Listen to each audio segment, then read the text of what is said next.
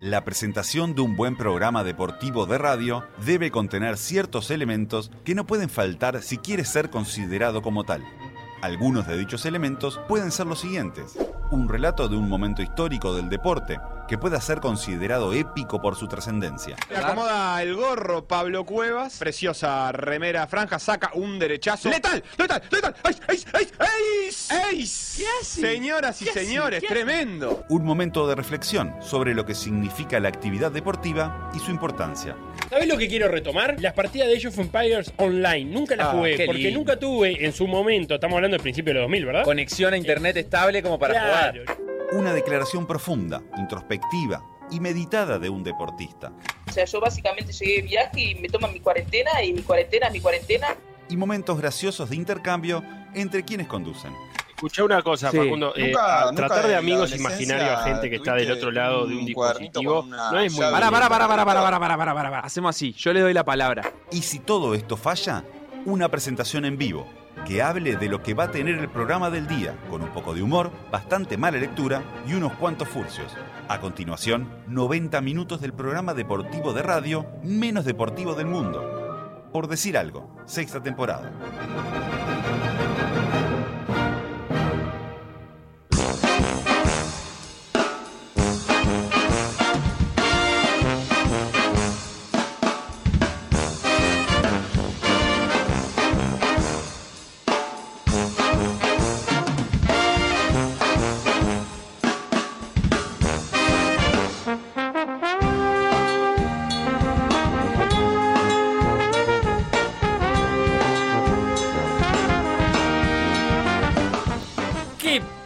La vida! Dijo la Asociación Mundial Antidopaje y bajó las penas para las drogas sociales. Opa, ¿qué papa se puede? Preguntaron algunos anónimos. Pero no tan rápido. No todo es soplar y hacer normas antidopaje. Mejor, antes de inyectarse, escuchen al doctor Veloso, jefe médico de la Organización Nacional Antidopaje del Uruguay. Oh, Uf, qué importante.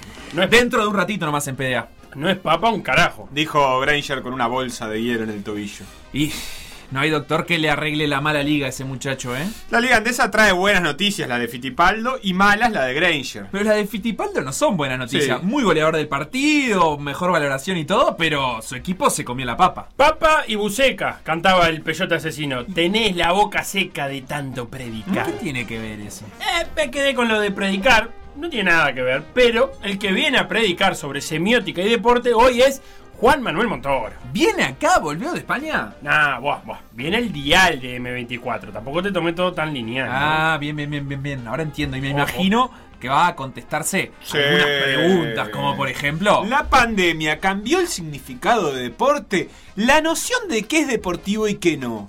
¿Puede variar en la nueva normalidad? ¿Cuándo dejará de estar en obra la calle Rivera? eso no. Todo eso y mucho más a partir de ahora, que empieza la edición 600 de Por Decir Algo. ¡Vamos! Un programa que no sabe festejar los números redondos.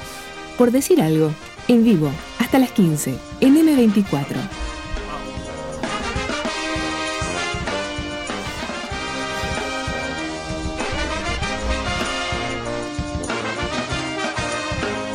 Hoy me desperté, Hoy, hoy, hoy. hice muchas cosas en el medio y en realidad recién ahí me desayuné con la triste noticia de un tweet, creo que de Kia en zona en ese momento, que le de- deseaba fuerza a Granger. Parece que finalmente la cosa no es para tanto. Granger que está jugando la fase final de la, de la Liga Española, eh, estaba en esas imágenes con su pierna izquierda estirada, viene de una lesión en el tendón. Se había roto el tendón. Se había roto el tendón y tenía una bolsa de hielo en el tobillo. Y todos temimos lo peor en Twitter, etc. En defensa de la gente de Kian Zona, uno ve renguear a Granger y ya piensa lo peor. Sí, sí, sí. Entonces, justa, y justamente, justamente eso me quería referir porque Granger salió del partido y dijo, tranquilo, fue solo un susto, Ah. no pasó nada, pero en el medio ya estábamos todos dándolo eh, por perdido, ¿verdad? Por- para sacrificar su tobillo izquierdo prácticamente. Entonces me quedé pensando en las malas rachas. Si Granger ya puede contar como un jugador de esos que periódicamente se lesionan, eh, entendiendo que la lesión es como parte de una mala racha que no tiene exactamente que ver con lo que él hace, digamos, ni con, ni con una búsqueda de él. Lo que en la ciencia médica se conoce como meado por los elefantes. Exactamente, exactamente. Y estaba pensando en otros ejemplos eh, y también en cómo nos comportamos ante esa mala racha y en formas de salir de esa mala racha. Este, tengo, un, tengo un par de recuerdos interesantes sobre eso. Pero la pregunta en concreto que Sí, quiero que me suene a pensar es, ¿qué otros jugadores han estado en malas rachas de lesiones? ¿Y qué jugadores cargan con ese sello para siempre? Hay algunos fáciles. Tírennos por redes sociales algunos y lo hablamos después de estos piques. Instagram, Por decir algo web. Twitter. Por decir algo web. Facebook. Por decir algo. WhatsApp. 098-979-979.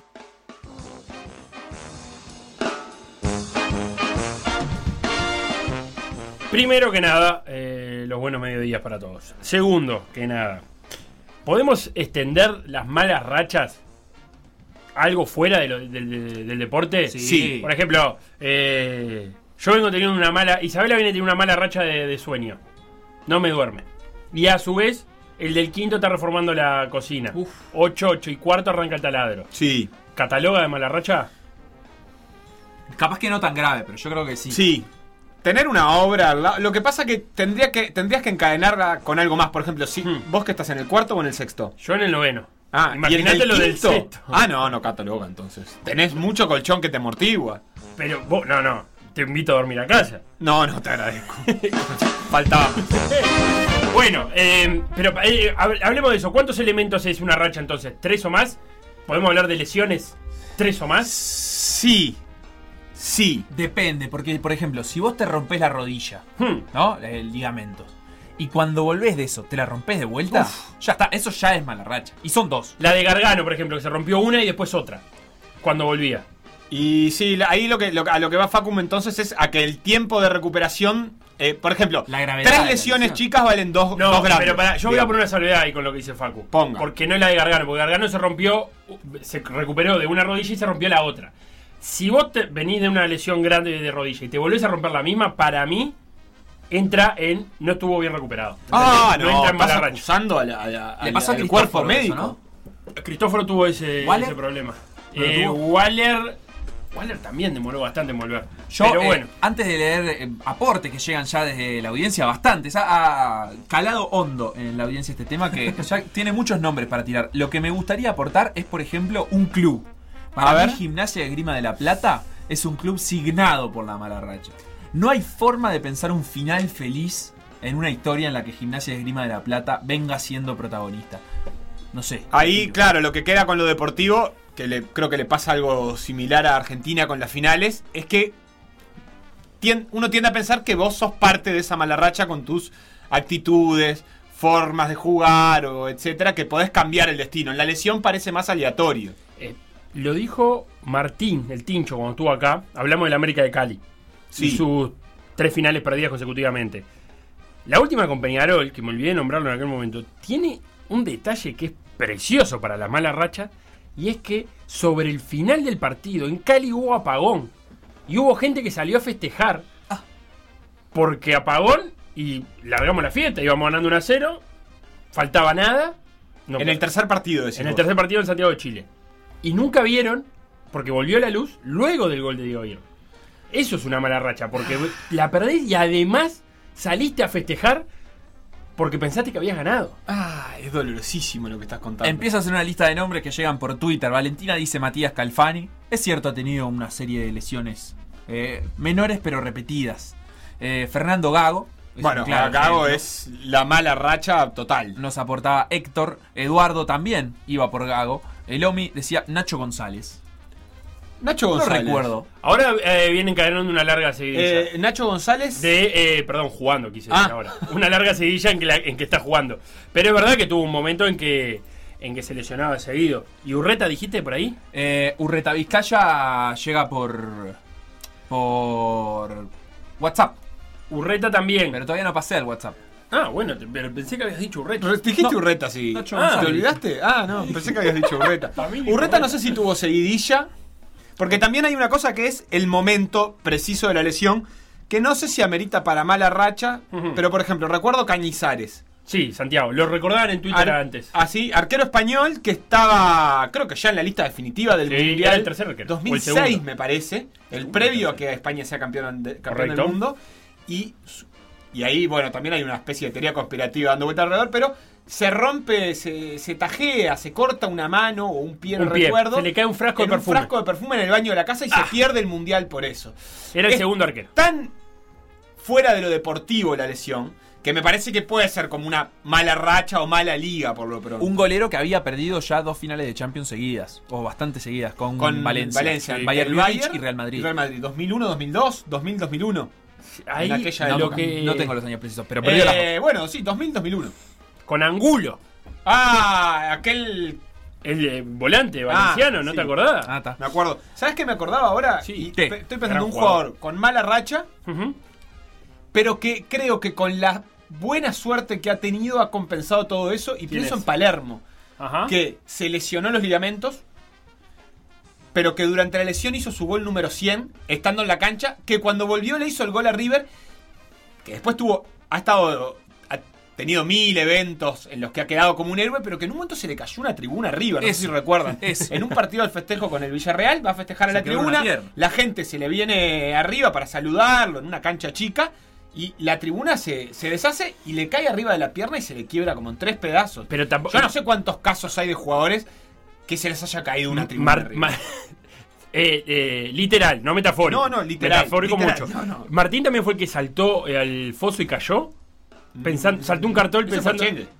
¿Eh? Ese fue el Chengue, ¿no? El Chengue Eh, sí Campo también. de Maldonado. Que pensó que había. eh, pero alguien en España que salta la estática pensando que. Y no había. No, nada. no, no lo recuerdo a Palermo con eso, pero Palermo es un jugador asociado a la buena estrella en realidad. Eh, vos, Facu, que ves la NBA. eh, ¿Cómo se llama? Hay uno que creo que se retiró hace poco. Rose. Rose, que se rompe. No, no se retiró, sigue jugando. pero sí, Derrick. Rose ha sido como Derrick Rose atravesado. fue el MVP más joven de la NBA, si no recuerdo, o si no es el primero, es el segundo más joven de la Y a historia. partir de ahí se lesionó todo el y tiempo. se lesionó las dos rodillas, sí, pobre. eh, era, era como un sucesor, entre comillas, de Jordan en los Claro. Bulls. No, porque fuera un sucesor en términos lineales de, de línea de tiempo, pero era como el gran jugador. Ah, era de un los jugador Bulls franquicia. Después de Jordan, en, en los 2000 y pico. Y bueno, llegó a ser MVP de la liga y cuando tenía que desarrollar su máximo potencial, incluso alguna vez se rompió estando en los playoffs mismo.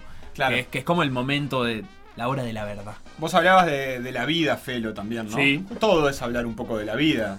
Sí, qué lindo que te pongas así. ¿A dónde La vas? verdad, este, por eso te doy la mano para decir esto. No, voy a cuánto influye el primer momento en el que tenés la desgracia, pongámosle comillas, con el vínculo con todo lo que después viene pegado a esa mala racha. Lo discutíamos hoy temprano con el Facu, pero Sí. por ejemplo, salgo de mi casa y me encuentro con que me le tiran una piedra a un vidrio de mi ventana, Sí. o me levanto y me voy a hacer un café, no queda gas, o me voy a bañar y en realidad el calefón está pinchado y no me puedo bañar. Tenés un primer hecho Sí. que Te te, altera la rutina. Mm. ¿Cómo quedás preparado para enfrentar todo lo que viene después y cuánto tiene que ver eso? Porque lo más probable, en- a mi forma de ver, es que tus siguientes acciones atravesadas por eso tiendan a traer esa mala racha. Es decir, ya porque salís tarde, porque querés corregir ese error primero y decís, "Ta, no, no me puedo bañar, pero ta, entonces voy a llegar temprano Bueno. y vas corriendo y llegás mal. Adentro de una cancha te pasa con esa primera decisión que tomás, que la tomaste mal,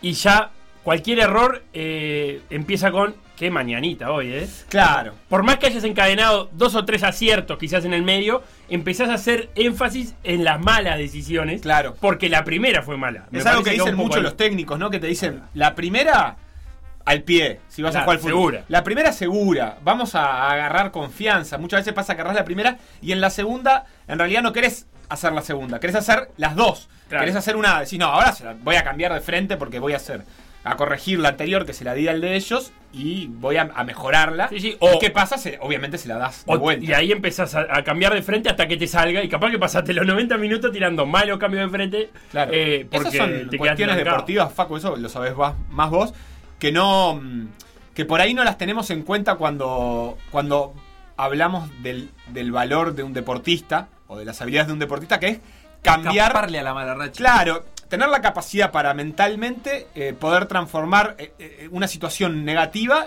eh, que no te saque de partido y que lo puedas mejorar. Pienso en Nadal, por ejemplo. Un tipo. al que vos le puedes poner dos pelotas seguidas que no llegue y te das cuenta que la tercera igual la va a jugar de la misma manera. Te dejo para googlear. Lo tenés a Coach K, Mike Sí. Krzyzewski, entrenador de la selección de Estados Unidos durante muchísimos años. Coach K usa mucho la Next Play Mentality, eh, que es la mentalidad de la próxima jugada. Para él, lo único importante es la jugada que viene. Ni la anterior, ni la que va a venir después, al final del. O sea, si vos atacaste y ahora te toca defender, lo importante no es el próximo ataque tampoco. Es la próxima defensa, que es lo que te toca ahora. Entonces como que siempre está mentalizando a sus jugadores para mantener la concentración en la próxima jugada. Y si, si toman información de lo que ya pasó, tiene que ser útil para esa próxima jugada. Si no, no sirve. Claro, no, sí. no te puedes quedar pensando, ah, cómo erré ese tiro libre. Eso no te va a servir de nada para la próxima jugada. Es solamente cuando vayas a tirar el próximo tiro libre, si en el si en ese si encontraste que fue el error, mejoralo, pero no te quedes atado a eso. Claro, exacto. Y bueno, siguen llegando aportes que nos cambian de deportes también. El crack de Mikel Landa, dice Eddie Mansulino, mala liga. Ya se le dará. No sé particularmente por qué, pero mi amigo Felo lo va a saber. Mikel Landa, eh, recomiendo ver el, el documental, ya lo he hecho varias veces. El de Movistar. El de Movistar, que lo- es un documental que lo hacen ellos mismos, ¿no? Eh, pero, pero el problema de Mikel Landa ahí es que cuando tiene todo para transformarse en el líder absoluto o pegar ese salto eh, para ganar una carrera de tres semanas, algo le pasa. Algo le pasa. O una lesión, o una enfermedad, o un pinchazo, o lo que sea. Siempre le pasa algo cuando está al borde de convertirse en el ciclista para el cual, digamos, tiene eh, talento. Él, en el ciclismo se dice que él tiene una grande en sus piernas. Él, eh, mira, mira qué lindo, eso se dice en España, acá en Uruguay queda medio feo capaz. Él tiene una de las tres grandes vueltas, Tour de France, Giro de Italia o Vuelta a España en sus piernas. Lo puede, la puede ganar, porque le da, pero todavía le ha faltado ese. Maxi Rodríguez en Wanderers la rompió toda, tremendas condiciones cuando estaba para explotar, se lesionó y nunca más, nos dice Krebstar por Twitter. Y también empiezan a llegar mensajes de WhatsApp. Por WhatsApp me escribe Seba Chitadini y me dice que Lodeiro se Sí. lesionó en Brasil porque se le cayó una jabonera en el pie. El rey de los malarracha, dicen acá también, el pelado Cáceres. Eh, abrazo Eh, para todos. Con el auto. El Eh, pelado Cáceres con el auto. Y las lesiones también, no, no le han sido muy beneficiosas, digamos. No, no sé. ¿Qué No me sé. pasaste, Beto, que me perdí? Que estoy tratando de subirlo el, el- el retorno. Sí, me aturdiste. Sí, te subí el retorno a vos, ¿no? Ahí. Solo. Ya ha corrido mucha agua debajo de este puente. Ah, sí. Me ha sobrado y me ha faltado Eh, inspiración. ¿Qué Para que quería esperar la frase, pero. ser que suene muy desafinado. Qué lindo fito igual, ¿eh? Qué lindo Fito. Hoy sonó bastante Fito en esta radio. te ¿Sí? ¿Qué pasó? Ah, de todo. Eh, yo hoy, por ejemplo, lo- para antes de que siga con los mensajes, tengo que. Tengo un buen día. Sí. ¿Ah? Consejo. Tengo un fútbol 5, 7 y media. Y no estoy consiguiendo suplente. Y tengo el problema que tengo que ir al, al cumpleaños de mi hermana. que Ya le mando un saludo. 29 años. El, el día de los 600 programas. Buena etcétera. estrella estamos escuchando, Buena favor. estrella. Eh, necesito conseguir un suplente. Sí. Para no transformar el día en una mala racha. Un suplente. ¿A qué hora dijiste? El fútbol 5 no, no el cumple mi hermana. Sí. No puedo. ¿A qué hora? A las 7 y media. Bien, eh, ¿querés hacer un llamado al aire? No, no, tanto no. Lo digo para que lo piensen. Oyentes de M24. Siempre Atentos. ¿Sabes qué fútbol 5 me pasa 19.30. eso? Hay uno al que Dolina. Ah, eh, sí. Dolina llama al fútbol 5 y yo digo, por favor, pon en Twitter, yo quiero ir a jugar ese fútbol El, hi- 5. el hijo de Dolina pone, pone y te pone el barrio, te dice. Falta un "Oye, arquero en Almagro. en- y decís, vos, yo tengo que estar al piste. ¿Cómo no voy? el buquebú, ya. Ya, estoy para la misma. El otro día me puse muy triste hablando de Dolina porque dijo, uno, que la pandemia lo está obviamente dejando sin fútbol. Recordemos que en Argentina es cuarentena obligatoria. Claro. Y dos, que de- está dejando de cantar. Porque él dice que está encadenando, hablando de malas rachas, está encade- encadenando demasiado malos días seguidos. Que él pensó que podía ser, eh, hablando de la voz, ¿no? Pensó que podía ser ahí una racha, pero se está dando cuenta que es la realidad. Y me dejó muerto. Lo tiró al pasar aparte. Cada vez que veo la edad de Dolina y veo que son 76 y no 60 como a mí me parece, me pongo muy triste. El Bueno. Mota Gargano en Peñarol decía por acá Diego y también Nacho y también Guzmán de Parque Rodó que dice que es su cumpleaños y que lo saludemos. Ah, bueno. un saludo para ¿Querés ir a jugar Guzmán. un fútbol 5 a 19.30 de feliz cumpleaños? Un caso típico de fútbol uruguayo es el de Diego Martín Dorta. Dice Diego Martín Dorta. No sé si ma- mala suerte porque. Ex Peñarol, ex eh, River Plate. El golero Carius es un buen ejemplo de mala racha o mala suerte. No, ma- y acá hay otro que con- Atajó con conmoción cerebral, Cario. vos, vamos a desmitificarlo. Gustavo dice que también, o sea, Gustavo que decía lo de Carius, dice, otro fue Diego Dorta, en su momento con Mirá. las lesiones complicadas. Así que se ve, yo no recuerdo la carrera de Dorta, la verdad. Bueno, Ey, señores, estuvo jugador, en el ¿eh? quinquenio, en el quinquenio de Peñarol. Yo porque me he acordado de eso, si no soy hincha. Pero no, Urreta Vizcaya, dice Omar, eh, Benfica y la maldición de Bela Gutman, dice también Omar. Bueno, que, eh, sí, Vela va Gutman eh, ha sido parte de algún modo avión. Vela que dijo cuando se fue el Benfica, entrenador, él, el húngaro, ¿no? Se fue el Benfica y dijo, nunca más van a ganar. No, por 100 años, dijo. ¿Y qué pasó? Bueno, 100 Y años ya, nunca. Ya van. No van sé, 100 todavía, no. Casi 80. Se vino para acá, vino a dirigir a Peñarol. 70 años y no, no volvieron a. De hecho, él volvió a dirigir a Benfica y Mm. no volvió a ganar. Fue presa de su propia O sea, maldición. Fue preso de su. Claro, ahí hay que tener ojo, ¿eh? Porque cuando Claro. tienes una maldición, asegúrate que no te caiga después a vos. Por decir algo. Conducción. Felipe Fernández, Sebastián Moreira y Facundo Castro. Producción y edición Conrado Hornos.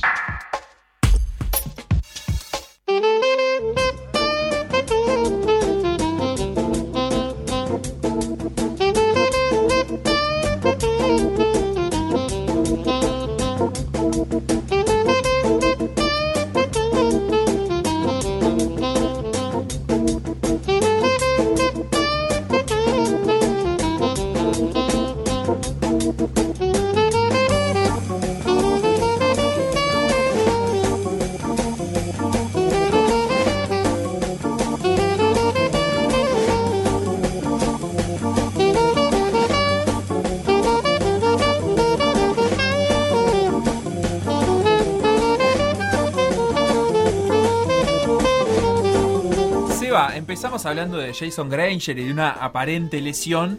Porque fue lo que sucedió mientras veíamos la transmisión de Vera Más del partido Vascoña Juventud de Badalona, Juventud. en la que en realidad no se jugaba nada. El Vascoña ya estaba clasificado y ya estaba clasificado en segundo lugar. Barcelona va a clasificar primero. Eso hablaremos en un ratito sobre la Liga ACB.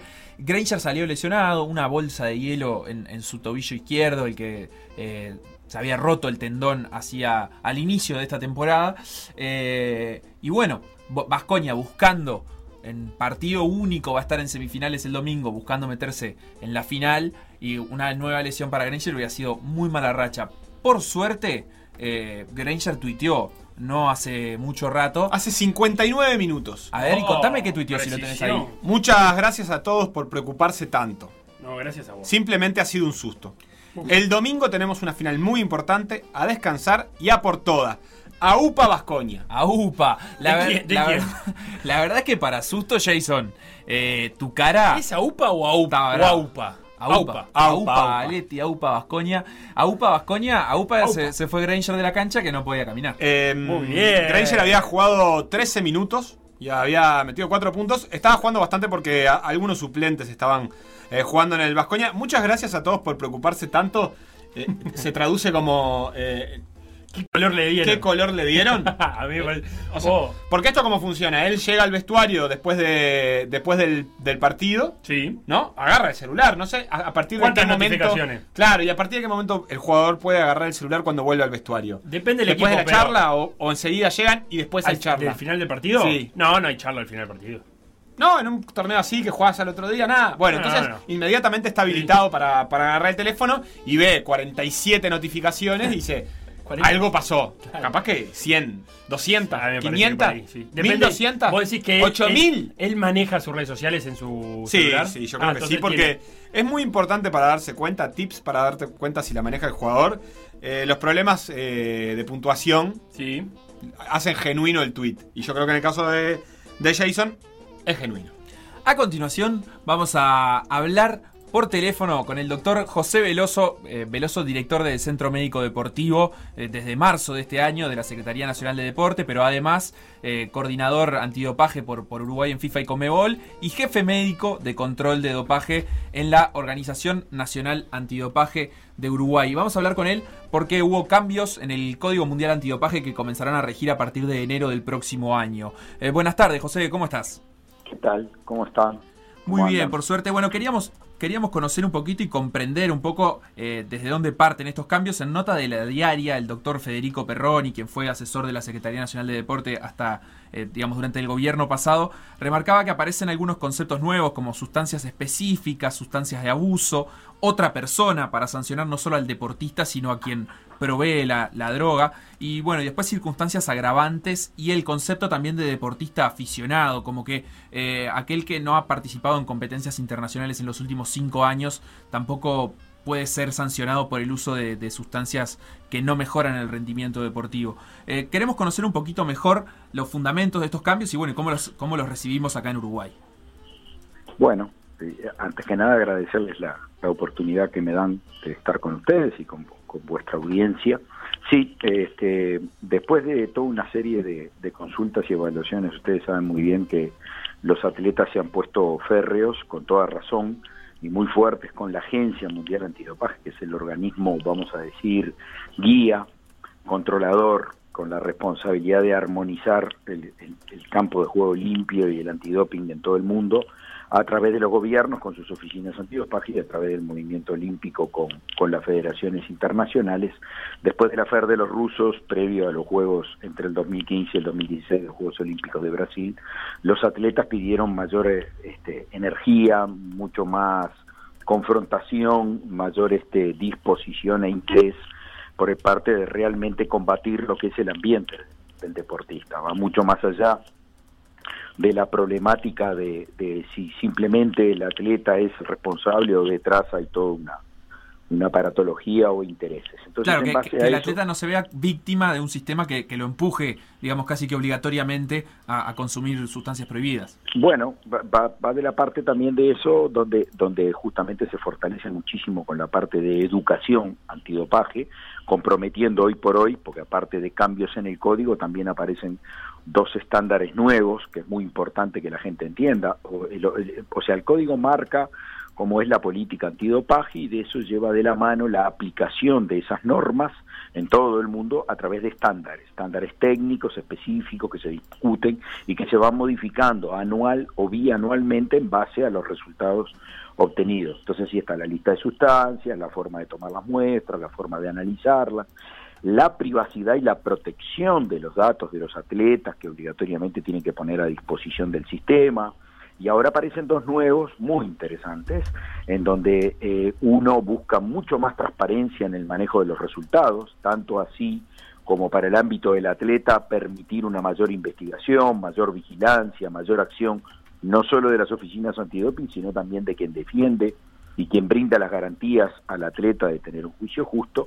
Y el sexto, que es el que más nos interesa a nosotros, es que se normatizan los procesos para educar, para divulgar, es decir, para, tener la oportunidad justamente a través de los comunicadores deportivos, a través de los ámbitos educativos y por qué no pensar en las currículas de formación de la primaria, de la secundaria y por qué no de la terciaria. Entonces, en base a todo ese tipo de cosas, motivó de que también hubiera que tener modificaciones en algunos artículos del código. Uh -huh. Con respecto a las sustancias, la modificación importante este, va, va sobre que se crea, vamos a decir, esa nueva clasificación dentro de la lista de sustancias, denominando las sustancias de abuso, que son que están este, incluidas muchas de ellas que están vinculadas justamente a su consumo en la sociedad de actividades recreativas. Las drogas sociales o recreativas, como vos decís, que pueden ser, por ejemplo, sí. marihuana ah, o cocaína. Ahí está, ahí está. Entonces, este eh, también está incluida la heroína, entonces cada una según su conformación, su estructura y su, su condición social de uso, en difusión, abarca también lo que es el ámbito deportivo y entonces, así como se modifica la lista de sustancias y se modifica el estándar de los laboratorios de cómo identificar y, y controlar estas sustancias se cambian este, específicamente algunos artículos donde se dan la posibilidad, desde el punto de vista científico y técnico más que nada, a trabajar para demostrar de que el uso de la sustancia o el hallazgo de los metabolitos de esta droga en las muestras del deportista no conformen una violación a una norma antidoping, sino que sea el resultado de la consecuencia del uso recreativo de la sustancia o, por decir así, extradeportivo. Claro, en Entonces, las sustancias específicas e inespecíficas no se modificó ahora, este es un, es un término ya anterior que viene y en donde justamente se iba camino a tratar de llegar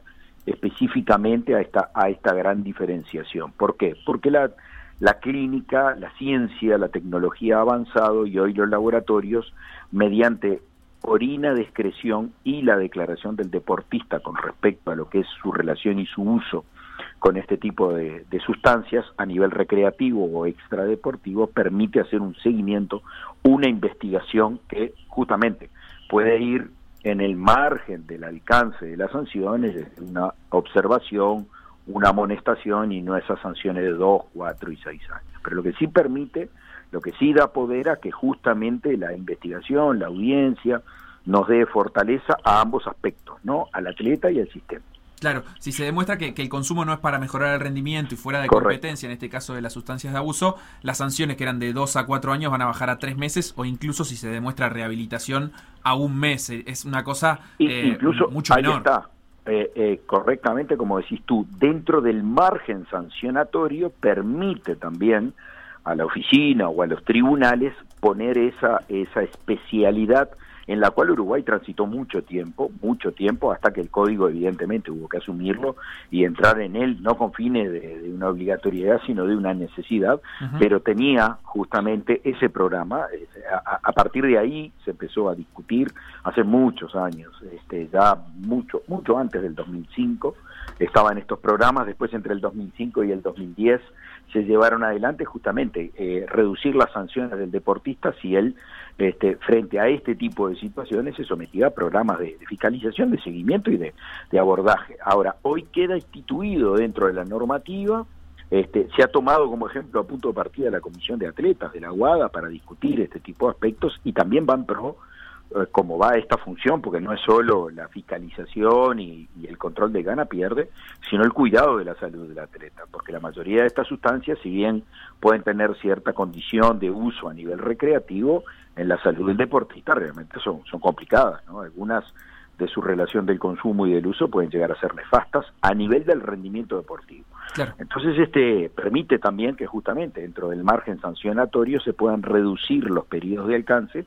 pero que estén sustentados en un programa de seguimiento, en un programa de, de apoyo. Todo, todo basado en la investigación, ¿verdad? Uh -huh. y, esto, y, esto, sí, sí. Perdón, esto que vos marcás de, de eh, digamos, con respecto a, a, a, la salud de los deportistas es, digamos, siempre un, como un leitmotiv en, en, en eh, la, la, conformación de la, de la UADA de, y del Código Mundial Antidopaje eh, desde sus inicios. Eh, como médico, ¿cuál, es, ¿cuál es tu opinión al respecto de, bueno, este aspecto? En definitiva, el deporte de alto rendimiento sabemos que no es salud y sabemos que también los deportistas consumen sustancias que no son las prohibidas, pero que no, no tienen por qué significar un beneficio eh, para, para, la salud de los deportistas. Eh, ¿Cuánto, cuánto digamos, cuán efectivo es el Código Mundial Antidopaje en, en, mejorar la salud de los deportistas?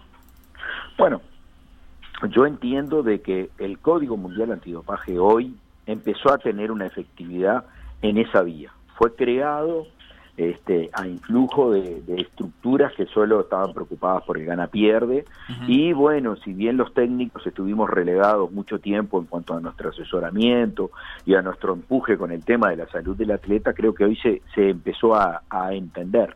Digo, si nosotros nos ponemos a pensar de que no, no hay realmente desde el punto de vista del alto rendimiento ninguna connotación de que a la larga pueda este, mejorar la salud del deportista y la salud de la sociedad que rodea al deportista, tendríamos que entrar a ingerir ya en, castigar incluso a quienes son los actores de la escena deportiva. Pero lamentablemente siempre vamos al mismo deporte, este, eh, eh, cuando discutimos los, los estos temas, ¿no? Pero yo siempre vinculo con los casos de del ciclismo y los casos del atletismo, más que nada, ¿no? Uh -huh. Vemos esos esfuerzos de comunales, mancomunados, pero nunca vi una marcha, una maratón o la largada de una prueba de rutas en el Tour de France, la Vuelta a España o el Giro de Italia, en el que los ciclistas se nieguen, los maratonistas se nieguen a largar porque las pautas que le ponen, las marcas que le ponen en el alto rendimiento prácticamente son nocivas para la salud. Es decir, mientras haya un deportista que intente vencer la marca, no importando el riesgo con la salud, siempre va a haber alguien que va a sacar ventaja de todo este tipo de cosas. El alto rendimiento mal controlado, mal vigilado, mal llevado, eh, eh, eh, apurado, incluso en, en, la dosificación, no solo del Consejo desde el punto de vista médico, sino desde el punto de vista de las ciencias del deporte, termina siendo a la larga nocivo. ¿ah? Y hay una cantidad de medallas de oro olímpicas y mundiales por ahí que hoy prácticamente ni siquiera encuentran un lugar para decir, este, en mis tiempos pasaba esto, pasaba lo otro, y voy mucho más allá. Hoy, hoy estamos realmente este, impactados por algo que sabíamos que que existía hace mucho tiempo, pero sin embargo las estructuras jurídicas poco caso hacía, que era el abuso, el abuso de raza, el abuso de sexo, el, el, la agresión de género, este, toda una cantidad de cosas que hoy por suerte, en el pensar de que el alto rendimiento puede enfermar al deportista muy lejos de, de mejorar la salud de quien por lo menos trata de imitarlo con, con buenos consejos, pueda ser regulado y controlado. ¿Qué, más allá, más allá de lo que sea la, la, la, aparición del doping, porque por ejemplo también tenemos, pongo un ejemplo, tenemos toda una, toda una estructura en cuanto a lo que es el trabajo de la fuerza, de las cargas, la musculación, el propio fisicoculturismo, el fitness, uh -huh. en donde sabemos que hay un consumo desmedido y descontrolado de sustancias que realmente afectan la salud del deportista futuro largo y si ustedes saben muy bien que está plagado de clubes, nuestro país no escapa a eso, donde si el deportista no es federado, ve, estando federado y estando bajo, bajo el código y bajo el régimen de la Federación Deportiva, como por delante de él pasan una cantidad de sustancias que a nivel social, eh, quienes, quienes por chauvinismo, por, por, por lo que sea, por moda, este, se la meten adentro del cuerpo, no importándoles el riesgo de lo que hay, y pasan en los mismos lugares donde el deportista, por estar federado y por competir, ah, está sometido a un control de doping donde justamente estas sustancias son las que las que están prohibidas, ¿no? Entonces, este, va mucho más allá de un, de un tema que tendría que estar mucho más fortalecido desde el punto de vista educativo. Claro, Pero hay siempre... un cambio cultural necesario ahí. Eh, ¿Qué, claro. ¿Qué, impacto puede tener estos cambios, este nuevo Código Mundial Antidopaje que, eh, digo bien, se va, va, va, a empezar a regir en enero de 2021 eh, para Uruguay?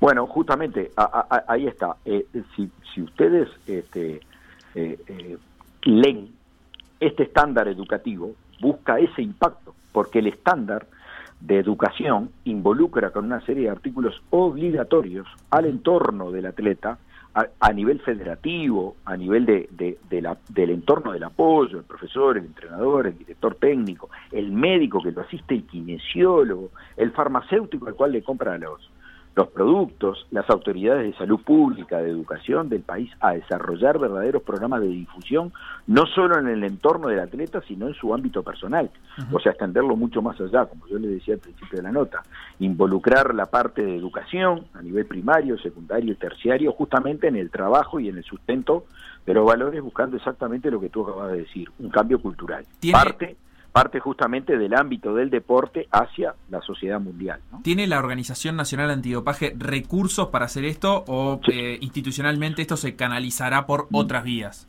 No, justamente, eh, uno de los aspectos fundamentales que hemos venido trabajando y que se han fortalecido en estos últimos tres meses, lamentablemente tuvimos que hacer uso de, de este problema de la pandemia para lograr en el ámbito del trabajo de nosotros empezar a reformular y a preparar toda una serie de, de estructuras desde la Organización Nacional Antidopaje de Uruguay a través del Comité Olímpico Uruguayo y de la propia Secretaría Nacional del Deporte para entrar a conveniar justamente con el Ministerio de Educación y Cultura, con el Ministerio de Salud Pública, todos programas educativos en donde, en donde se va a involucrar incluso este toda la parte de difusión, de comunicación, el, el, utilizar las redes, fortalecer todo este tipo de aspectos donde podamos llegar con mayor impacto a la difusión, incluso el modelaje de aquellos atletas que, que, asumen un programa de cuidado, no solo en lo que tiene que ver con el control del doping, sino con la, con la preparación biológica, y en ello estamos, ¿no? Mientras los protocolos del reintegro de la actividad deportiva no lo permiten en tiempo,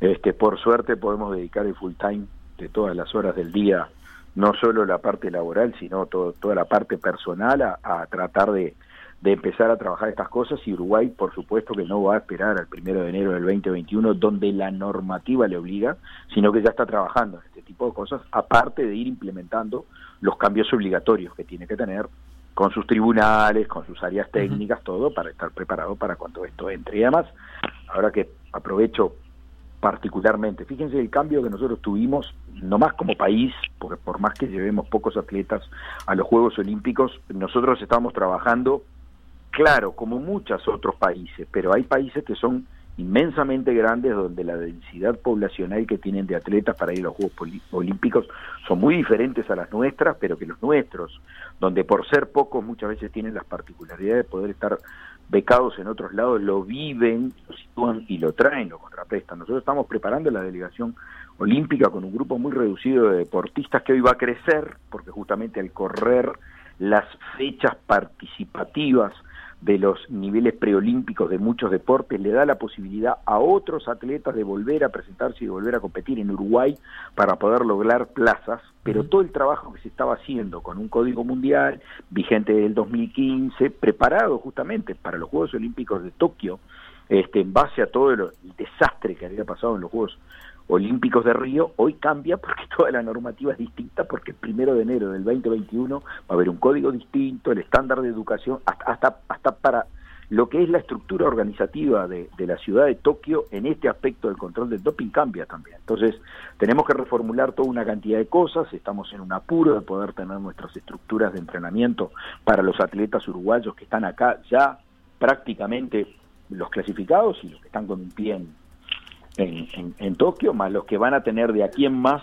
por lo menos, yo creo que estamos hablando de febrero del 2021, posibilidades para clasificar, donde la Oficina Antidopaje Uruguay tiene la responsabilidad a nivel internacional de hacer un plan de seguimiento, no solo en lo de antidoping, sino también en lo médico, y este bueno hay que reformular toda una cantidad de cosas con, con menos tiempo y con un apuro que, que nos lleva por delante. Uh -huh. Esto, esto que mencionas, desafío, ¿no? esto que mencionas de los deportistas uruguayos tiene un antecedente reciente en el año 2019 cuando Uruguay ganó la medalla de oro en el, en el 4 sin timonel en remo y eh, bueno digamos dio positivo o adverso el resultado de, de, uno de esos remeros por el consumo de una sustancia que, que consumía desde hacía muchos años para un tratamiento médico. Eh, ¿Qué autocrítica hay desde, desde la UNAU pensando en, qué importante que es la educación hacia los deportistas para que este tipo de errores no, no sucedan y nunca falte en el formulario la declaración de, de digamos, de, de, bueno, de qué sustancias consumen para tratamientos médicos? Bien, muy buena la pregunta, porque estábamos esperando que algún día consultaran justamente al Departamento de Control de Dopaje de la UNAU este, sobre ese aspecto. Eh, la delegación que concurrió a los Juegos Panamericanos de Lima fue una de las delegaciones con las cuales pudimos trabajar más y mejor. Específicamente yo en forma personal tuve dos encuentros este, con, entrenadores y con, y con dirigentes, gestores deportivos y además a través del Comité Olímpico se desarrolló lo que es el programa Alfa, que es un programa de WADA educativo para atletas, que está en internet y que todo atleta lo tiene que hacer y que nosotros hicimos la, la difusión y la divulgación a través de la Secretaría con esa con esta delegación en la cual yo tuve una reunión, eh, me acuerdo perfectamente la fecha, fue el 5 de julio, antes de partir y, y, recordé y volví a recordar varias veces y preguntar si no había ningún formulario de autorización terapéutica para que la ONAU, bajo normativa, tuviera que tramitar ante la Comisión Médica de Panamá Sport, que era la responsable de los Juegos Panamericanos de, de, Lima y obtuve respuestas negativas. Los formularios que nosotros revisamos tenían respuestas negativas con respecto al uso de justamente medicación en la cual este, se necesitaba un permiso, una autorización. En este caso eran dos permisos. Uno, el de la Oficina Antidopaje del país del atleta, y el otro, el de presentar esa documentación en el momento de llegar al, al país del juego, o sea, Perú a Lima, uh -huh. para que esa comisión médica reconociera lo que había hecho el, el país para evitar este eh, compromisos de, de, de, conflicto de interés. ¿Existían esos pasos previos de, de, prevención a nivel claro, institucional? correcto, son los pasos y este y, y nosotros consideramos que por nuestra parte se cumplió exactamente con, con todo lo que había que hacer este, a punto de partida. Pero, evidente, cuando vos te presentás a una estructura donde hay un, un interrogatorio y lo contestás y después lo firmás, este, certificando de que lo que estás diciendo ahí este, es verdad, este, otra cosa no podemos hacer. Detector de mentiras no podemos aplicar y, este, y estar más que estar recordando y planificando. Pero específicamente quería dejar claro esto, de que se solicitó a toda la delegación panamericana que concurrió a los Juegos de Lima, justamente que hicieran el programa Alfa y el otro programa también, que es muy importante, educativo, que también justamente ahora pasan a formar parte de la obligatoriedad en este estándar nuevo a partir del 2021, que es uno que se llama Coach True, que es obligatorio también para los entrenadores de los deportes, en donde este, también como marca este estándar y ya vigente en Lima, Panam Sport le pidió a todas las federaciones panamericanas que bajaran a todas las federaciones nacionales de los 42 países que concurrían a los Juegos Panamericanos, los entrenadores tuvieran el diploma del programa Coach True, que es un, es un programa electrónico, dura una hora, tenés toda una serie de encuestas este, que te preguntan, te enseñan, te recuerdan estas cosas, exactamente igual que el programa Alfa y te da, ya te digo, un certificado electrónico y ese programa lo único que es es del ámbito educativo de, de WADA, que va en el idioma de quien lo, tú pones el idioma que manejas cuando entras en ese programa y te va dando tú una serie de consejos, te da unas láminas, Súper accesible. de cosas a tu mail, en donde vos justamente hoy hoy tenemos eh, el desarrollo de ese tipo de cosas. Acá vamos a arrancar de vuelta, este, vamos a comenzar justamente con nuestros atletas para los Juegos Olímpicos de Tokio, con estos programas educativos, por suerte ahora obligatorios, por lo tanto las federaciones nacionales no vamos a tener que andar atrás de ellos, sino que las vamos a tener a que tener a disposición porque los propios internacionales le van a decir a las federaciones nacionales qué programa educativo desarrollaste para Tokio y después de eso estaremos el programa nuevo, iremos caminando a Asunción 2022, a Santiago 2023 y por qué no a París 2024. Bien, una, una última pregunta, estamos un poco pasados de la hora, pero la verdad que valió la pena porque una, charla muy interesante. Eh, tenemos claro que, que el proceso de construcción y de modificación del Código Mundial Antidopaje es bastante participativo y abierto. De hecho, están los documentos en, en la página web. También agradezco por eso al doctor Federico Perroni que me asesoró un poco para poder eh, ver cómo, es ese, cómo ha sido ese proceso para el Código 2021. ¿Qué participación ha tenido la UNAU? ¿Qué, qué posibilidades tuviste vos, por ejemplo, de participar de ese proceso? ¿Tiene Uruguay alguna incidencia, algún cambio que pueda sugerir o decir, no, bueno, desde nuestro país sí estamos de acuerdo? Eh, ¿O eso ya queda más eh, atado a federaciones internacionales y, y, no tanto a las organizaciones nacionales antidopaje? Eh, excelente. Sí, en lo personal, este, eh, yo soy técnico asesor de la Agencia Mundial Antidopaje. Este, tuve la oportunidad de en dos periodos integrar este, la representación de toda Latinoamérica por las oficinas antidopajes en la Comisión de Ciencia e Investigación. Asesoro el Comité de Lista de Sustancias, el de AUTES, el de Autorizaciones de Uso Terapéutico, por, por, por este caso. Uruguay es consultado por un sistema que se llama WadaConnect, en el que tenemos una clave específica secreta y donde tenemos la oportunidad durante un periodo de, de, de, de plazos, por ejemplo, en este momento ya recibimos la primera consulta de la lista 2021, de los cambios que se piensan hacer para el 2021, porque ese es otro tema. Hoy estamos trabajando con una lista que queda como stand-by por el COVID, pero cuando entre la lista 2021, esa va a ser la lista que, que, va a regir en los, en los, los Juegos, Juegos Olímpicos. Olímpicos. Son fases de consulta que duran más o menos cuatro meses, son tres fases donde generalmente para el estándar de lista de sustancias es octubre, para la, los convenios médicos me parece que es septiembre y bueno, lo, hace, lo hacen por forma este, de internet, el ingreso es individual y, este, y somos consultados constantemente. Para los cambios del código también hay un par de consultas donde se abre. En ese caso tengo otra injerencia que integro, este, hago la Secretaría Ejecutiva del BOAR Antidoping de la FINA, de la Federación Internacional de Natación, y también tengo la Secretaría Administrativa de la CONMEBOL, donde respondemos a FIFA, donde también tengo tres entradas este, anuales de consultas. Esas consultas son federativas, en las que aprovecho también para contestar desde el punto de vista federativo los intereses también de la Organización Nacional. ¿Como, como asesor estás conforme con lo que con lo que se ha resuelto?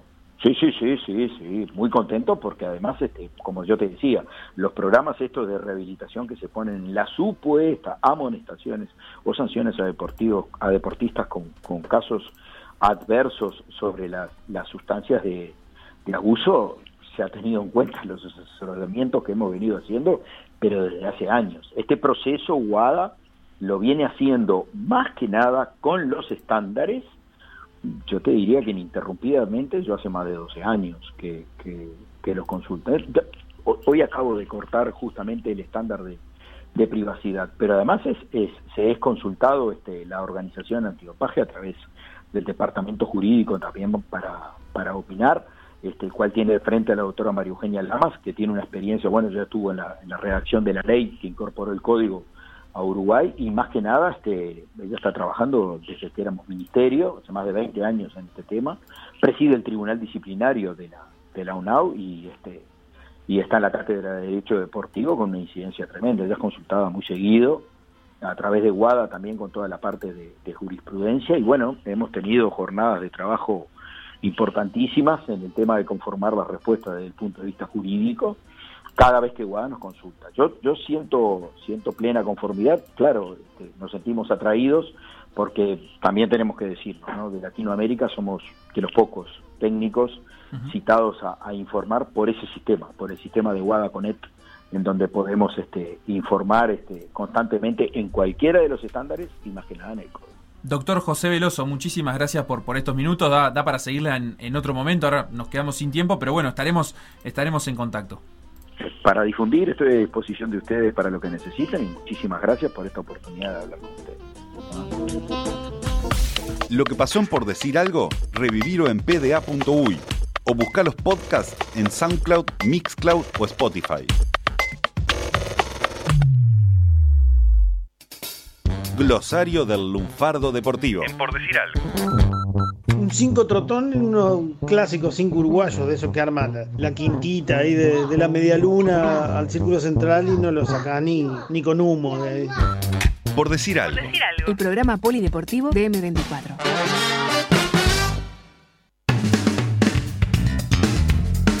Noticias. Noticias.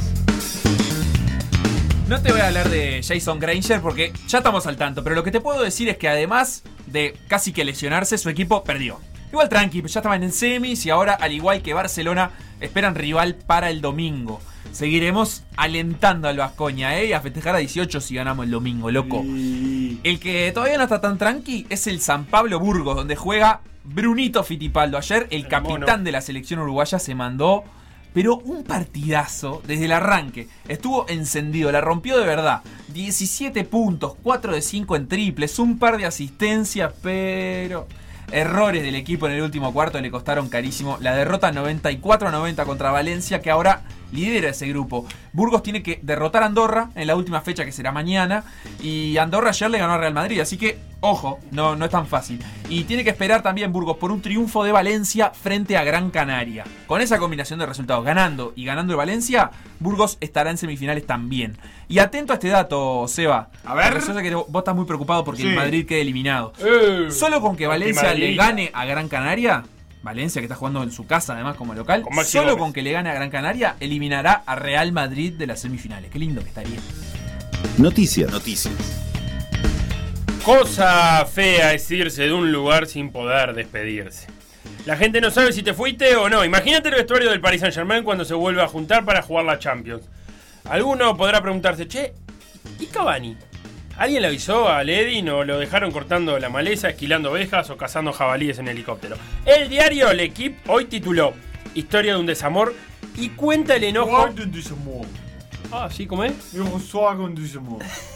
Y en la nota cuenta el enojo de Cavani por no poder despedirse de la afición, más siendo el máximo goleador de la historia del club.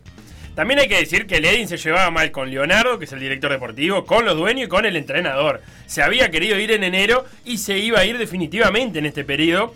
Al final, Edin, tenías unas ganas locas de irte, dejate de despedida, mandá un mensaje del grupo de WhatsApp y que tu nombre quede de ese color gris triste de quienes abandonan los grupos. ¿A dónde se irá el delantero uruguayo, Sebastián? ¿A dónde? Y bueno, a corretear defensas al Atlético de Madrid, donde van a parar los goleadores que antes hacían goles y ahora no. Al Barça, quizás, para completar esa ronda de mate de Suárez, Messi y Griezmann. A Boca, siempre y cuando le paguen con dólar blue. O a Nacional, donde ya dijo el Guti que es de su paladar. Y vos me dirás, el Guti no es el entrenador de Nacional. Y yo te diré, lo será en algún momento. Noticias. Noticias.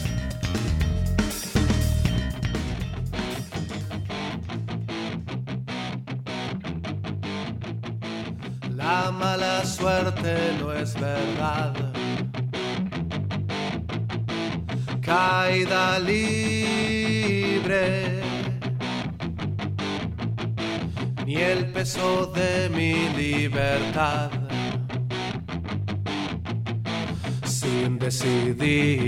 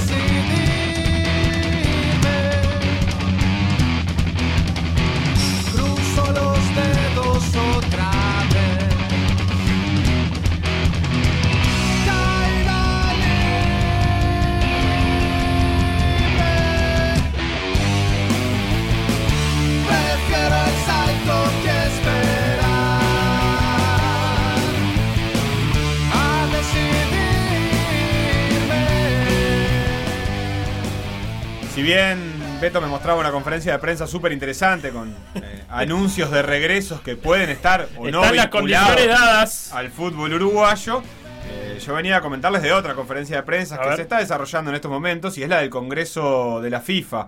El Congreso con los 37 representantes del Comité de la FIFA que tenía, entre otras misiones, eh, determinar el inicio o no de las eliminatorias sudamericanas. ¿Así? ¿Así o a no?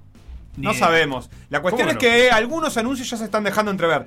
Más allá de que hay noticias este, que nos pueden incluir o no, como que son, como que los playoffs intercontinentales, Sí. es decir, el playoff al que Uruguay Repechaje. se ha hecho abonado repechaje. y que acá le decimos repechaje, se pasó de marzo de 2022 a junio de 2022. ¿Esto por qué, Felo? Porque el Mundial de Qatar se va a jugar en noviembre, diciembre. O sea que tenemos ahí seis meses más de gracia Sí. en, en relación a otros mundiales. Exactamente, por un tema de temperaturas. Se va a jugar en el invierno catarí. Porque cuando la FIFA eligió, eh, no sé, le pareció que era mucho más importante el sobre con dinero que jugar en verano en Qatar. ¿Sabes qué me gusta de eso? Sí. Que vamos a tener efemérides en mundialistas en un momento que no sea junio, porque la verdad que este mes es muy denso. Todo el Ah. tiempo están recordando los 40 años de no sé qué, los 20 de no sé cuánto, los Está, 10 de no sé qué gol. razón. Es muy, muy denso el mes de junio. Ahora vamos a tener otros datos. Bueno, está, el repechaje se juega ahí. Esperemos eh, no llegar por estar clasificado directo. Exactamente, lo que es interesante para nosotros es que por ahora la FIFA definió que se mantiene la ventana de septiembre, leo la P porque así dice el comunicado de la FIFA, Sí. septiembre de 2020, según lo planeado para Conmebol y para la UEFA, locura. sujeto a un monitoreo continuo de la situación. ¿Esto qué es? Que lo que estaba previsto jugarse en septiembre de eliminatorias sudamericanas, por ahora se mantiene, no está postergado. Una locura. Sí se pospuso la ventana de septiembre de Asia, eh, Centroamérica, Oceanía y África. Ah, Pero Sudamérica y Europa se mantiene. Una locura. Eh, una locura porque... No te- no te- entiendo que no estás conforme con la decisión. No, una locura. ¿Cómo vamos a jugar en septiembre? ¿Y qué sabes qué va a pasar de acá a septiembre? Falta un par de meses todavía. Ay, ¿vos ¿Te parece que la situación brasileña se va a arreglar en dos meses? Bueno, depende, siempre hay alternativas. No todo Brasil debe estar igual. Por ejemplo. Bueno, pero es Brasil. Lo, lo llevas a lugares a donde se pueda. En Montevideo se puede jugar. ¿Qué pasa en Venezuela? En sabés Asunción cómo, se puede jugar, ¿Cómo está el, está el- el- el coronavirus en Venezuela? ¿Sabemos algo? Nada, no hay datos confiables. Eh, eso es. Pero verdad, no, lo dice la OMS, no lo digo yo. Eh, Chile volvió a una ¿Puede cuarentena. decir la OMS que financia a Estados Unidos? No, no vengamos con.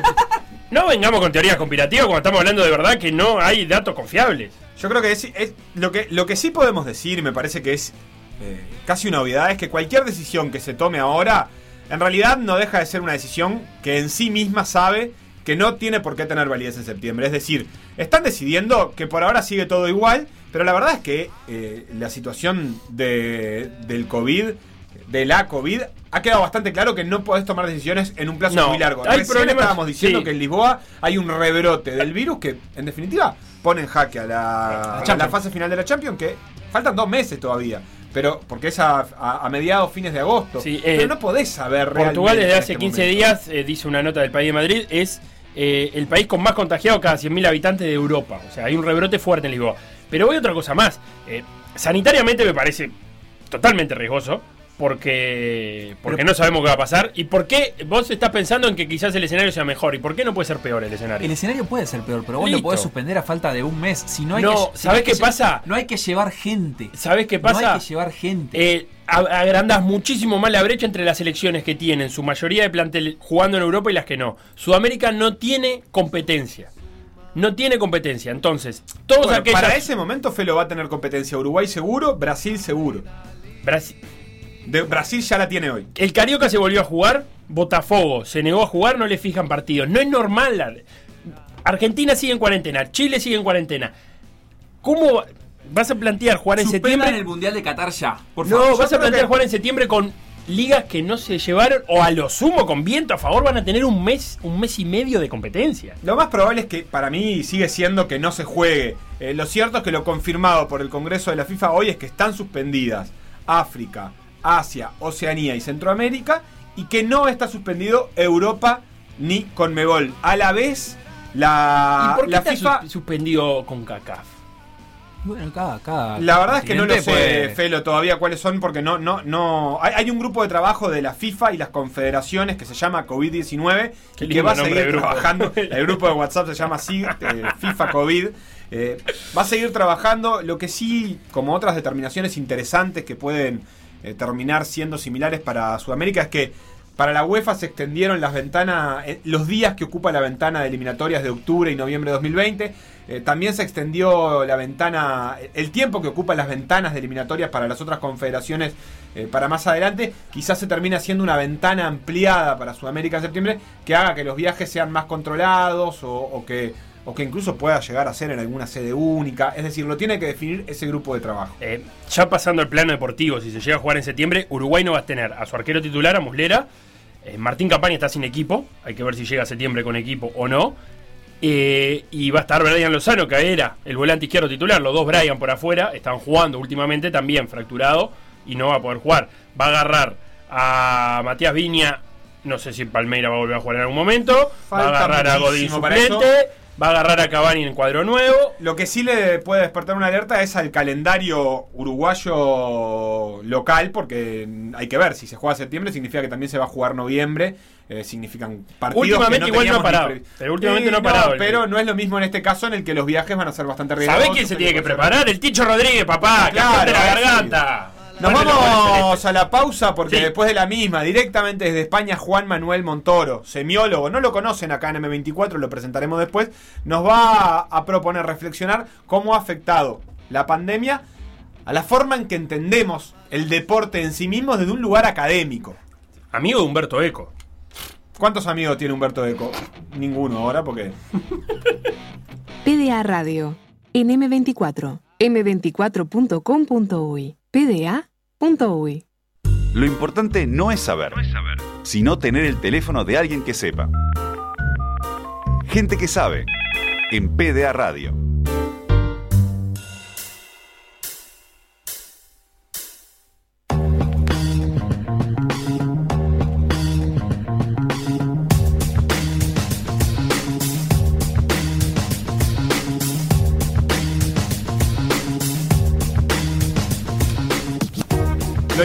Importante no es saber, sino tener el teléfono de gente que sabe, nos dice Luigi siempre en la presentación. Y los jueves tenemos eh, la oportunidad de hablar con gente que sabe más de nosotros. En este caso recibimos a Juan Manuel Montoro, que antes de meternos en el tema en cuestión, lo saludamos porque está en España y hace mucho que no lo vemos. ¿Cómo está, Juanma? ¿Cómo estás, Seba? ¿Todo ¿Cómo bien? andan, Facu? ¿Cómo están? Te extrañaba muy mucho. Bien, muy bien. Acá pasando San Juan, eh, la, la- la noche más larga del, Oh, del verano gallego. ¿Prendiste fuego todo? No, no, no se puede, no se puede. ¿No? Hay, hay, hay problemas. Por el no. coronavirus. Bueno, normalmente los esos 364 días del año tampoco se puede prender fuego Ah. muchas cosas, ¿no? Bien. Este, ¿En pero- Cataluña pero hubo- tampoco? Hubo, hubo ciertas, ciertas limitaciones, sobre todo en el Mediterráneo, que es donde más se celebran. Juanma, yo sé que la brevedad no es la principal de tus virtudes. De los semiólogos Pero- en general, ¿eh? De los semiólogos en general. Pero si vos le tuvieras que presentar a la nueva audiencia de M24 que no te conoce, ¿sobre qué va tu columna en 30 segundos? ¿Qué le dirías? Semiótica es básicamente pensar la comunicación en la cultura en términos de modelos. El deporte tiene mucho que ver con cultura, tiene mucho que ver con comunicación, eso es lo que vamos a intentar hacer, dar herramientas para pensar. Bien, hemos hablado mucho de los vínculos entre el deporte y la nacionalidad, entre lo que significan las competencias entre países, entre equipos, entre los hinchas. La propuesta de hoy, lo que nos dijiste y, redactaste vos mismo, es eh, pensar si la pandemia cambió el significado del deporte, la noción misma de qué es lo deportivo y qué no, tiene algunas variaciones en la nueva normalidad. ¿Es así? Es una pregunta que no estamos en condiciones de responder sí o no todavía, que vamos a tener que ir siguiendo la evolución, como todo lo que se ha demostrado en los últimos semanas, en los últimos meses. Pero eh, un poco lo que tratamos de hacer cuando hacemos semiótica es eh, pensar o tratar de, hacer una, crítica a, ciertas cosas que nunca nos, nos preguntábamos, que eso es algo parecido a lo que hace la filosofía. En este caso, bueno, ¿qué es el significado de deporte? Eh, ¿qué, qué, qué definición podemos dar por deporte? Y acá es donde me parece que, que diferenciando algunos rasgos elementales y descomponiéndolos, podemos analizar en qué afectó la pandemia a todo esto. Bien, ¿qué tiene para decir la semiótica de eso? Bueno, acá hay un ejercicio que hay que comparar varias este, entradas de diccionario, varias cosas. Yo creo que si comparamos, por lo menos hay cuatro rasgos que yo entiendo y ustedes me dirán sí o no, que si los tiene es un deporte y si no los tiene, aunque tenga todos los otros, estamos hablando de otra cosa. A ver, a ver. Primero, tiene que ser un estamos de acuerdo, estamos hablando de un juego, de algo que tiene que ver con un entretenimiento. Después se puede profesionalizar, la historia de casi todos los deportes profesionales han ido hacia la profesionalización, pero eh, en sus orígenes casi todos los deportes incluso los, los, ejercitaban la gente que tenía tiempo libre ocioso y que participaba de cierta clase que los podía hacer. Entonces el primer rasgo es que sea una actividad lúdica. Bueno, hasta ahí me vas convenciendo. Bien, segundo, eh, un deporte es una actividad lúdica que se formula en modelo de competencia con reglas. Y al tener reglas hay objetivos, ejecutamos estrategias, hay tácticas para cumplir con esas estrategias. Es decir, no puede ser cualquier tipo de divertimento, sino que esa competencia está arreglada y tiene reglada, ¿no? Arreglada. Sí, sí, no. Historia. Bueno, vale la pena aclararlo. Claro, que, también es, es, significativo. Vamos bien con la segunda. Si no tenemos reglas, no tenemos deporte. Correcto. Tercer punto, y esto es importante porque es un juego con reglas, pero en el cual también tenemos un despliegue físico considerable, en lo que una actividad, cuanto más se ejercite ese despliegue, más eh, deportiva la vamos a considerar. Peligro. ¿no? Peligro, te, están, mirando feo. te están mirando feo porque estás con dos grandes jugadores de LOL. Estás hablando con dos jugadores de LOL, mucho League of Legends y el, mouse. Yo no sé si mover el mouse para arriba y para abajo considera un gran despliegue físico. Ese fue mi ejercicio físico de hoy. Vamos a ver si, si, si, lo definen como deporte, porque eso también es otra cosa que, que creo que empieza a reconceptualizarse en qué es un deporte y qué no. Pero el despliegue físico y, toda la narrativa del bienestar, de la salud, siempre están alrededor del deporte. Eh, cuarto punto, que esto es algo que generalmente escapa, están algunas definiciones, pero en otras no. Por ejemplo, yo en las que vi, el único que lo menciona así abiertamente es el diccionario de Oxford. Eh, hacer un deporte tiene que ver más o menos con administrar un espacio. O sea, con tener una relación con un espacio.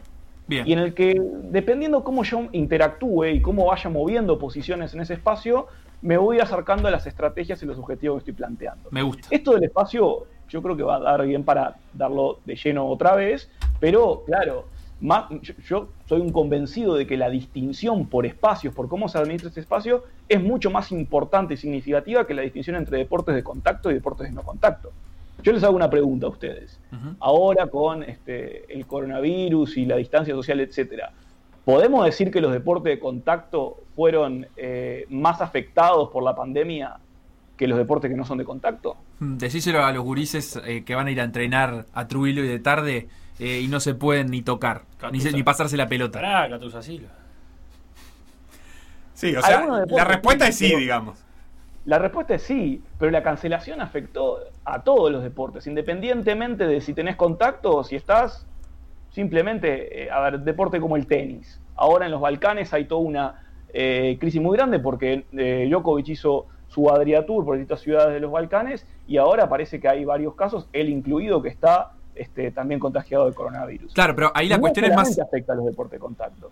Ahí la cuestión es más, eh, eh, digamos, de, cómo manejan el contacto social por fuera de la cancha que de una naturaleza propia de ese deporte que en realidad los tiene bien separados. Pueden aparecer en la cancha desde dos lugares distintos, no cruzarse, no tocarse, no saludarse con, dándose la mano, por ejemplo, y reducirías un montón los riesgos. Totalmente. Y de ese punto de vista, eh, seguro que sí o no, o lo que tendrá que decir un epidemiólogo, un virólogo o el especialista del caso. concretamente lo que a mí me interesa rescatar de esta idea de que no solamente los deportes de contacto son los que terminan teniendo la cancelación por el coronavirus, es que cuando hablamos de deporte hablamos, y tú lo decías ahora Facu, de un complejo mucho más amplio que la práctica deportiva en sí. Entonces, acá entra un quinto, un quinto rasgo que normalmente no lo pensamos cuando pensamos en deporte, que es la institucionalización. O sea, cuando hablamos de deporte hablamos no solamente de una actividad deportiva concreta, de una disciplina deportiva, sino de una red de prácticas, discursos, actores, actores que son deportistas o espectadores, pero también institucionales, clubes, y que están, y eso es una cosa que ha cambiado bastante en los últimos años, en un tiempo continuo con hitos calendarizados. Recién Seba decía, qué bueno que el Mundial de Qatar vaya a ser en diciembre, podemos tener efemérides en diciembre, cuando siempre las tenemos en esta época. ¿Qué pasa con los mundiales que siempre son cada cuatro años? ¿Qué pasa con los Grand Slam que sabemos que van a ser eh, calendarizados y que tienen un determinado orden? Aprovecho para mandar un saludo a la gente del All England Lawn Tennis and Croquet Club. Sí, un saludo para ellos. de, de- que organizó el torneo de Wimbledon, que 17 años seguidos pagaron la prima de seguro por pandemias y este año pudieron Se recuperar de plata. 141 millones de dólares. ¿Cuántos? Creo que en todo el resto 141 de- millones, qué lindo. Es como la gente que juega el sí. 5 de oro siempre el mismo número y un día se le da. se le dio a la gente de, de los organizadores de Wimbledon. Eh, no, no creo que todas las actividades deportivas que se hayan cancelado contaran con la misma capacidad previsora. Eh, pero, pero esta ruptura de la calendarización del deporte ha sido lo que más ha afectado dentro del esquema de las pandemias, porque de repente estábamos acostumbrados a que todos los fines de semana teníamos actividad, de que terminaba un campeonato y empezaba otro. Por ejemplo, aquí hay, hay una dislocación bastante interesante. Para nosotros los sudamericanos, o por lo menos que vivimos en el hemisferio sur, los mundiales son cosa de invierno.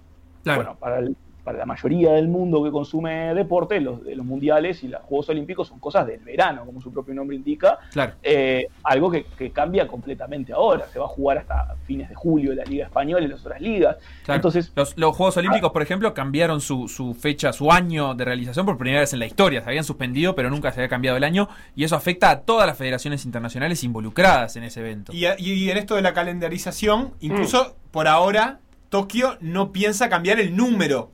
Piensa mantenerse en Tokio 2020 o Tokio 2020, a pesar de que se hagan en 2021 para mantener la marca.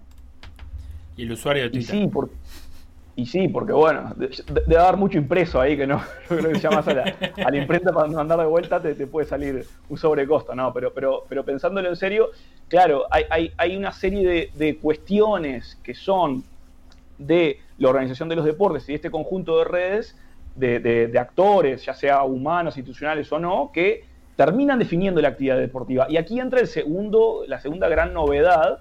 Aquí me dirán, y yo ya sí tenemos dos grandes jugadores de LOL dentro de los, de la- de los tertulianos, me interesaría hacerles una pregunta. ¿En qué momento los viejos y queridos videojuegos pasaron a ser conocidos como esports? Y bueno, yo creo... eh, Cuando se empezó a competir contra otros seres humanos más que contra la máquina. Sí, iba a decir eso. Cuando se desarrolla el juego en red, digamos, como con un cierto volumen, pero también... y cuando se profesionaliza, ¿no? Exactamente, cuando se crea toda esta red de actores y todo esta, este conjunto de discursos que hay atrás, todo esto, toda esta parafernalia que normalmente acostumbran a ver en un deporte. Por ejemplo, en los Juegos Olímpicos de 1908, el, el- el juego de tirar la cuerda, Tug of War, que no sé cuál es la traducción en español, hinchadas. Las hinchadas. Te fuiste a vivir a España, no vas como esa gente que se va a vivir a. se olvida las palabras Pero- en español. lo porque que se va a Inglaterra. Pero, está muy cerca, Vigo está muy cerca. Es cruzar y Pero estás en fueron- Inglaterra. Fueron en Londres. Los juegos de 1908 fueron- en Londres, lo que pasa. Hay que, hay que respetar el original. Eh, ese era un juego, fue, un, fue un juego olímpico. Entonces, hoy podríamos considerar eso un deporte recatarlo. o no, o sería simplemente Sí. un- un divertimento.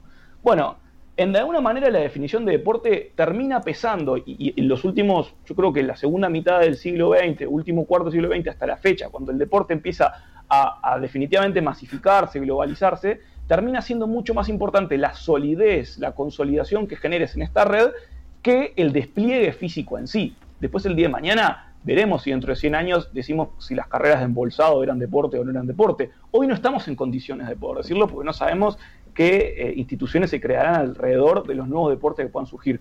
La tendencia indica que van hacia la digitalización como tantas otras este, etapas de la vida e incluso eh, mecanismos de plataformas de, broadcasting como Twitch, que, que le han dado mucha, le han dado una dimensión que los deportes normalmente tenían, que era no solamente el hecho de que haya jugadores haciéndolo, sino audiencias cuantiosas mirándolo. Bueno, Juanma, esto empieza eh, a aparecer también en los esports. Hay un montón de mensajes que están llegando a raíz de la definición de deporte, pero antes de meternos en el mensaje bien cortito, es eh, ¿podemos pensar en una, en una nueva realidad del deporte a raíz de la pandemia, como estamos pensando en la nueva normalidad?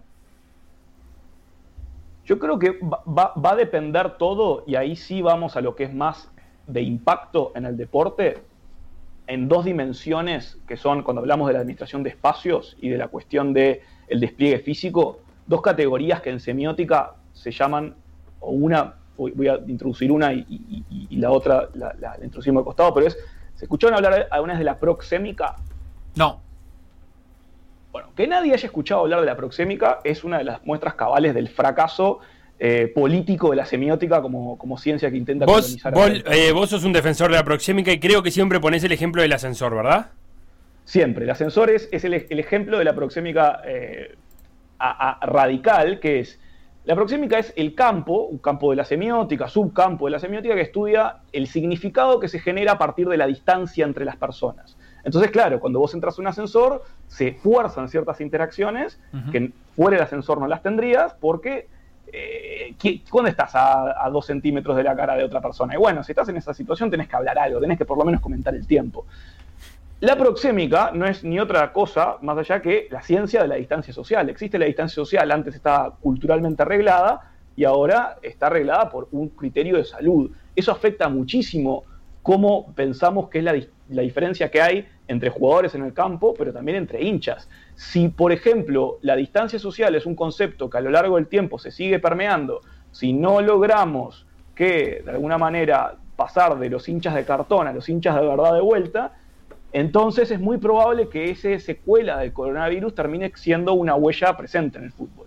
Ahora, si vemos las historias de otros, de otros, este, de otros fenómenos similares, por ejemplo la pandemia de 1918, eh, la, la mayoría de los efectos se ven con el tiempo y se ven por combinación de otras cosas que ya estaban ocurriendo, no exclusivamente por un hecho aislado, por más de impacto que puede tener como el coronavirus. A mí me gusta esto, esto último que decís para señalar dos cuestiones. La diferencia entre deporte y espectáculo deportivo. O sea, para tener deporte hace falta dos equipos compitiendo en una cancha, siguiendo ese conjunto de reglas, el despliegue físico, el espacio, y ahí ya tenés el deporte. Pero en nuestra sociedad estamos acostumbrados al espectáculo deportivo y ahí hace falta los hinchas, como decía recién, una audiencia. Y si lo comparamos con la pandemia de 1918, me imagino que si vos no podés abrir estadios, no habría espectáculo deportivo posible. Y hoy en día, una cosa como para pensar es que en 2020 es posible un espectáculo deportivo, puede no ser lo mismo, pero es posible sin hinchas presentes, porque en realidad las cámaras, la tecnología y la transmisión en vivo te permite que ese, que ese deporte se desarrolle y sea un espectáculo para nosotros que estamos, por ejemplo, en un estudio de radio sentados viendo un partido en vivo. Y, y eso que decís, Facu, no es menor, porque yo creo que eso es lo que termina consolidando y consagrando al deporte como una industria cultural más como cualquier otra. Porque eh, cuando pensamos en la música, estamos acostumbrados a pensar que hay gente que hace música y hay gente que consume música y que eventualmente uno puede dar una guitarra y tocar, pero en realidad son dos esferas culturales bien distintas y que puede dar consumo sin necesariamente estar presente, presente ahí. Bueno, cuando esto llega al deporte creo que es la consolidación de eso mismo que ya se fue gestando a lo largo de las décadas. Juanma, tocaste un tema polémico, eh, ya llegan varios mensajes. Este mucho muchacho del ve a los esports y se mata. No, Pregunta el Kaki. no. Otro que directamente dice los juegos de computadora no son deporte. Ey, señor. Y hay otro Héctor por Twitter que dice, según la definición brindada, me pregunto, ¿dónde queda el ajedrez? ¿Qué pasa con el deporte motor o los secuestres? Este, también llegan saludos entre algunos de Tato y Jime que felicitan por la charla con John Montoro.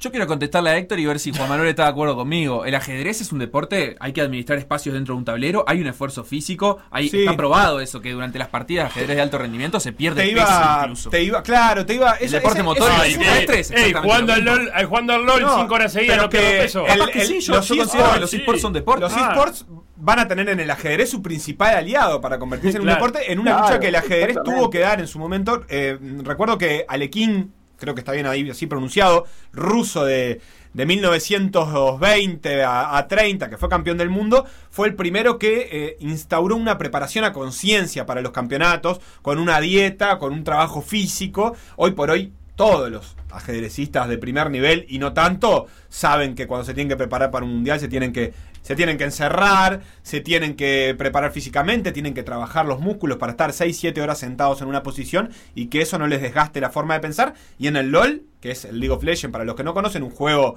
este un, un deporte que un, un esports que se juega en red, eh, es igual. Yo creo que sí. Y si quieren para cerrar, lo que podemos hacer es un breve ejercicio de un minuto. A ver. Que es lo que en semiótica se llama la prueba de conmutación. Es algo que nació con la filología en los años 20. Nikolai Trubetskoy fue el fundador de la filología. Un grande. Y que lo para, para formar los fonemas. Acá lo hacemos a parece. nivel de significados. Yo le voy a decir una serie de cosas y usted me tiene que decir, porque cumplen con todas, pero con una no cumplen. Y van a ver que no, nos queda clarísimo que no es un deporte. A ver. Un duelo. ¿Es un deporte? Un duelo con armas. Sí. Y bueno, el esgrima. Sí. No, no, un duelo con armas. Con Eh, armas. eh, Beltrán Pero, y Valle. Claro, de, de- de arma de disparar, de matarse. Se, sí. pone, se pone en juego el físico. Sí, ahí, ¿eh? señor, sí, hay que administrar espacio, todo, tutti frutti, Sí, pero no, todo. no. mm, que haya muerte en el medio me juego, No es preocupa. entretenimiento, no es deporte. Tiene que tener las cinco características. Claro. Algo que no tenga el primer componente de juego de entretenimiento es lo que llamamos un conflicto.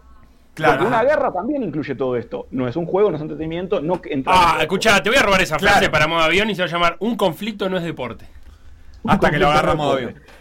Eh, si, si vamos y empezamos a chivear con la pelota, agarramos una pelota y empezamos a chivear y bueno. Si está Sebastián es deporte enseguida. ¿Eso Sí. es un deporte? No hay reglas, no es un deporte.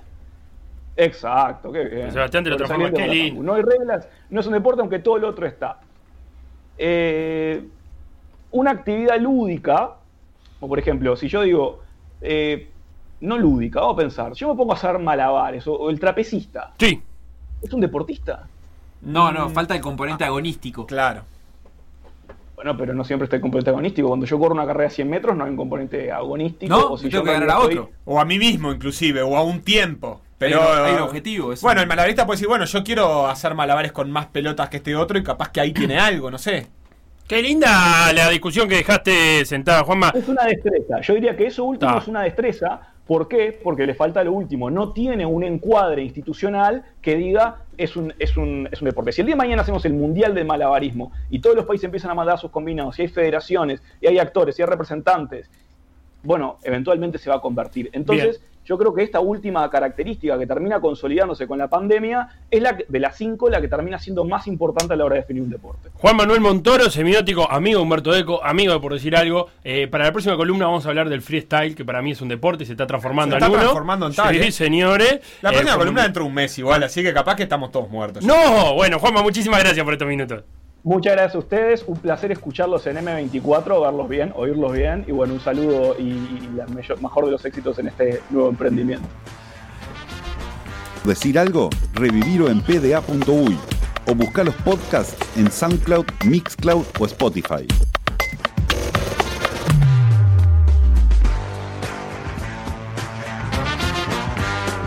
Son las 3 de la tarde, hay que irse porque me gusta respetar el tiempo de los compañeros. Chau. Bueno, bueno, Belén, ¿cómo estás? Y agrometeorológicamente hablando, Sí. estoy bien. Qué palabra. Qué palabra, Un saludo, no, no. Qué, qué homenaje a Martín. Sí, a Martini. Sí, sí, precioso programa tienen muchachos, me gusta mucho. Bueno, eh, yo quiero devolverte esa gentileza con lo que me escribió Mario Sillar, que es nuestro oyente chileno, y dice, muy simpático el programa que viene después de ustedes. me Bueno, muchísimas gracias Mario, quédate con nosotros, que vamos a tener en cuenta todos tus mensajes, porque venimos ahora nomás en unos minutos con la historia del jueves hablando de Ana Frank. Ana Frank, la del diario. Eh, igualita. Eh, la del diario, exactamente. Pero después tenemos entrevista. Entrevista en vivo ¿Con quién? una persona polémica. Ay, ay, ay, qué miedo. ¿Viene Cristino? No, viene, Ah. viene parecido, viene Georgina Mayo. Yo- ¡Uh! Para vos que ¿Por sos hincha de? Peñarol.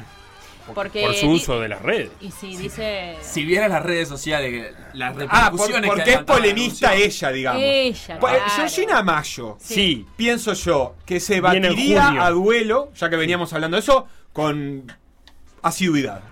La- y la veo como, como que si hubiera habido en los 40 andaría a- a pegándole tiros. con el guante, viste que te pegaban con el guante sin poner Sí. la mano adentro, como para decirte te reto a duelo. Totalmente. Mire usted, Georgina que le van a preguntar por, eh, supongo yo, eh, TNU. Sí, TNU seguro. Vamos a preguntarle de política, vamos a preguntarle por cuestiones personales que ella nos quiera contar en su Por trayectoria, por Peñarol. Eh, y cerramos con la segunda edición del Preguntín. Ah, vuelve el pregunté. Eh, me llegaron quejas ¿De qué? sobre la transparencia del preguntinja. Lo cual me hace No. pensar que está funcionando muy bien. tweet Porque fijado. es un clásico. Es un, es un clásico y la gerencia se está ocupando de que, de que todo salga bien y realmente mucha ¿Te acordás quién ganó? El, Sí, claro, el portero. ¿El portero? El portero. Quedan entonces en buenas manos hasta acá por decir algo. Nos reencontramos mañana. Lo que pasó en por decir algo, revivirlo en pda.uy o buscar los podcasts en SoundCloud, Mixcloud o Spotify.